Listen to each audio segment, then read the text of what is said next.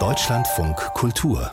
Fazit in dieser Woche kommen zwei Filme in die Kinos, die gerade eben noch auf der Berlinale als Specials ihre Deutschlandpremiere erlebten und viel Applaus bekamen.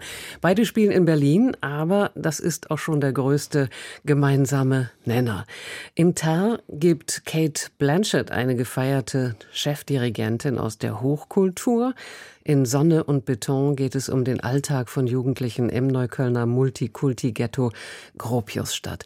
Jörg Taschmann hat beide Arbeiten schon gesehen. Fangen wir mit dem Kiezfilm von David Vnent an. Dem deutschen Kino wird ja immer wieder vorgeworfen, es könne keine überzeugenden Genrefilme hervorbringen. Wie ist das bei Sonne und Beton?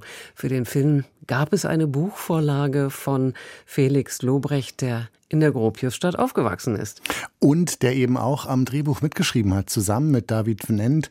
Und dadurch, glaube ich, ist auch dafür gesorgt, dass sich jetzt hier nicht ein Regisseur ein Buch nimmt und dann so sein eigenes Ding macht, sondern man hat da schon sehr auf, auf Authentizität gesetzt, hat äh, sich auch Kids genommen, die da mindestens reinpassen. Ich weiß jetzt nicht, ob die alle aus der Gropiusstadt kommen. Auf jeden Fall wirken sie sehr, sehr authentisch. Und es ist eine Geschichte, die eigentlich äh, 2003 spielt. Äh, aber es geht um 15-jährige Kollegen, der nicht in die Schule darf, weil er seinen Schülerausweis vergessen hat. Dann hängt er mit seinen Kumpels rum, äh, muss an einer arabischen Gang vorbei, die Drogen vertickt, guckt einmal falsch, wird brutal zusammengeschlagen. Äh, und äh, das ist sozusagen sein Kiez-Alltag. Und das sind vier Freunde, alle um die 15, die hängen rum, die kiffen, die trinken, die gucken den Mädels hinterher. Bei den Mädels landen tun sie eigentlich noch nicht. Und dann haben sie die Idee, wir machen einen ganz großen Crew, wir klauen mal teure Computer aus unserer Schule. Hören wir mal kurz hinein. Und diese Kleinigkeit interessiert dich jetzt? Kleinigkeit? Das waren nagelneue Computer, Lukas, die kosten ein Vermögen, damit ihr irgendwas in eure Köpfe kriegt. Aber nee, da kommen irgendwelche Idioten und klauen die, die spinnen Hast du eigentlich gehört, was ich eben gesagt habe? Jeden Tag ist irgendwas an meiner Schule. Jeden Tag ist eine Schlägerei und jeder scheiß Kanacke bringt ein Messer mit in die Schule. Warum regst du dich da nicht drüber auf? Hör ja? auf mit deinem Gangstergequatsch. Ich kann es wirklich nicht mehr hören. Ich bin auch hier aufgewachsen. Ich weiß, wovon ich rede, ja? Was weißt du? Hä? Das ist 100 Jahre her. Du musst mir nicht die ganze Zeit mit deinen alten Tipps kommen von 1970. Das ist 100 Jahre her. Der Film spielt im Jahr 2003. Wirkt das Jörg Taschmann heute noch aktuell und authentisch? Eigentlich schon. Also äh, man spürt das jetzt eigentlich nicht. Man merkt einfach nur, dass es eben noch keine Smartphones gab. Äh, Euro gab es aber schon.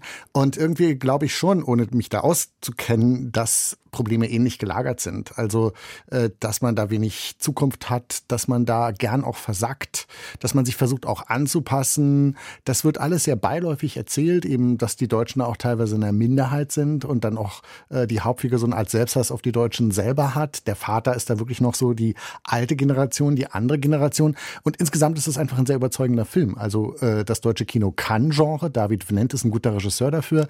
Der hat Filme wie Kriegerin gemacht, aber auch Feuchtgebiete. Der kann sowohl Arthouse als auch was Kommerzielles. Und ich finde, der ist einer der Autorenfilme in Deutschland, die genau diese Zwischenstellen besetzt. Und äh, ich kann nur hoffen, dass der Film großer Erfolg wird. Fatih Akin hat mit Rheingold bewiesen, dass man auch wieder eine Reihe von Zuschauern ins Kino kriegt, äh, die schon lange nicht mehr im Kino waren. Und wenn er diese Zielgruppe auch von Jugendlichen und jungen Erwachsenen anspricht, könnte das ein großer Hit werden und ich würde es ihm gönnen, weil ich habe den Film sehr genossen. Ich habe die Premiere auf der Berlinale gesehen. Das hat natürlich auch noch ein bisschen zum Positiven beigetragen, das gebe ich gerne zu. Aber mir hat er einfach gut gefallen. Todd Fields Film Tar bekommt seit seiner Premiere bei der Berlinale viel Presse. Er ist für sechs Oscars nominiert. Fields greift das seit Jahren virulente MeToo-Thema auf, variiert es aber. In Tar wird eine Frau für die Weise, wie sie als erfolgreiche Chefdirigentin ihre Position ausnutzt, an den Pranger gestellt.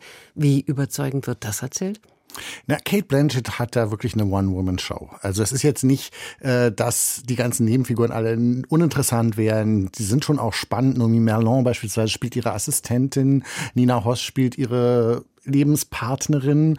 Äh, aber Kate Blanchett spielt die eben als eine sehr pedantische, Dirigentin, die alles und jeden kontrolliert, aber auch alles und jeden manipuliert, aber sich eben auch Geliebte gehalten hat, denen sie Gefälligkeiten erwiesen hat. Und eine äh, dieser jungen Frauen, die sie dann plötzlich komplett ignoriert, dreht eben total durch. Äh, es wird zu einem großen Skandal und dann sieht man eben auch, wie schnell etwas kippen kann in der heutigen Zeit. Äh, trotzdem gelingt es eben Kate Blanche, diese Figur nicht nur durch die Bank als antipathisch darzustellen, sondern es gibt durchaus Momente, äh, wo man zumindest eine gewisse Grundsympathie noch für diese Figur aufbringt. Und ist dieser Film jetzt mit Stars wie Kate Blanchett, Nina Hoss und Noemi Merlon, Sie haben sie alle genannt, von seiner Machart eher ein amerikanischer Film, also mit klassischem Aufklärungsduktus, oder doch eher ein europäisches Werk, das mehr auf Zwischentöne setzt? Also ich glaube, es hat ihn schon gut getan, äh, hier auch in Deutschland gedreht zu haben, mit europäischen Darstellerinnen auch gedreht zu haben.